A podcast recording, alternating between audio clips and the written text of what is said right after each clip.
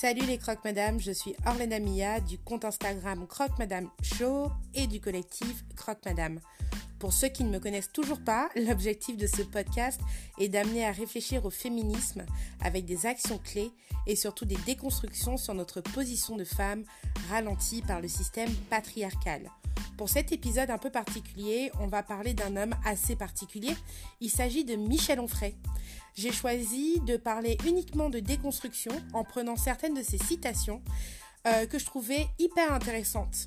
Euh, que je trouvais intéressantes parce que elle mettait, on va dire, sous un autre angle, une vision euh, peut-être un peu moins naïve du féminisme qu'on a au quotidien, et surtout une vision complètement atypique de Simone de Beauvoir. Donc je vous laisse écouter ces extraits et on se retrouve juste après. Ciao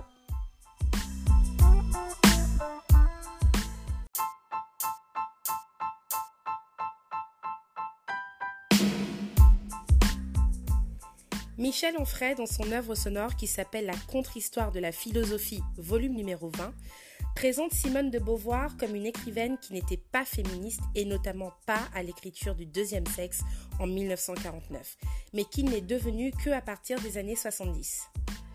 Argumentation en 5 points. Le premier est que Simone de Beauvoir considérait effectivement qu'on ne naît pas femme, on le devient. Il n'y a pas une nature homme ou femme à la naissance, c'est effectivement une construction sociale.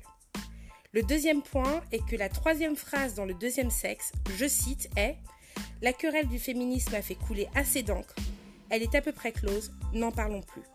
Ainsi, on peut dire que Simone de Beauvoir considérait le féminisme comme passé et comme une cause gagnée. Le troisième point est le contexte de la sortie du deuxième sexe. La sortie du deuxième sexe a été une polémique mondiale mêlée à une virulence et une violence misogyne qui place ainsi le livre dans un contexte féministe.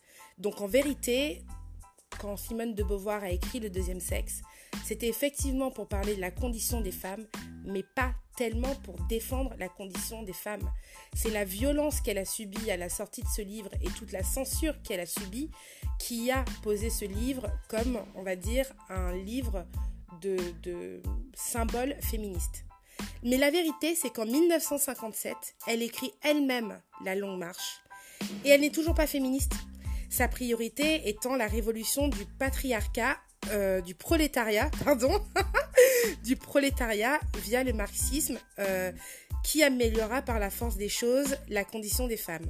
Donc en fait, il faut savoir que la plus grande lutte de Simone de Beauvoir n'était pas la condition des femmes, mais le marxisme, euh, le prolétariat et une certaine forme de léninisme. Donc c'était vraiment la force ouvrière, la force de travail. En 1963, elle écrit dans La force des choses Je n'ai jamais nourri l'illusion de transformer la condition féminine. Elle dépend de l'avenir du travail dans le monde. Elle ne changera sérieusement qu'au prix d'un bouleversement de la production c'est pourquoi j'ai évité de m'enfermer dans ce qu'on appelle le féminisme. Donc je pense que c'est assez clair. Michel Onfray l'explique de manière euh, assez pertinente. C'est pas un philosophe euh, avec qui je partage euh, beaucoup de choses, mais que je respecte énormément parce qu'il a une capacité de déconstruction, je dirais, de, une conscience sociale quelquefois, euh, avec brio et avec des vrais arguments.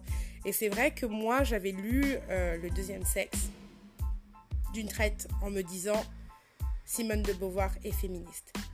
Et en réécoutant Michel Onfray, je me suis intéressée à toute l'œuvre de Simone de Beauvoir et ça prend toute sa dimension.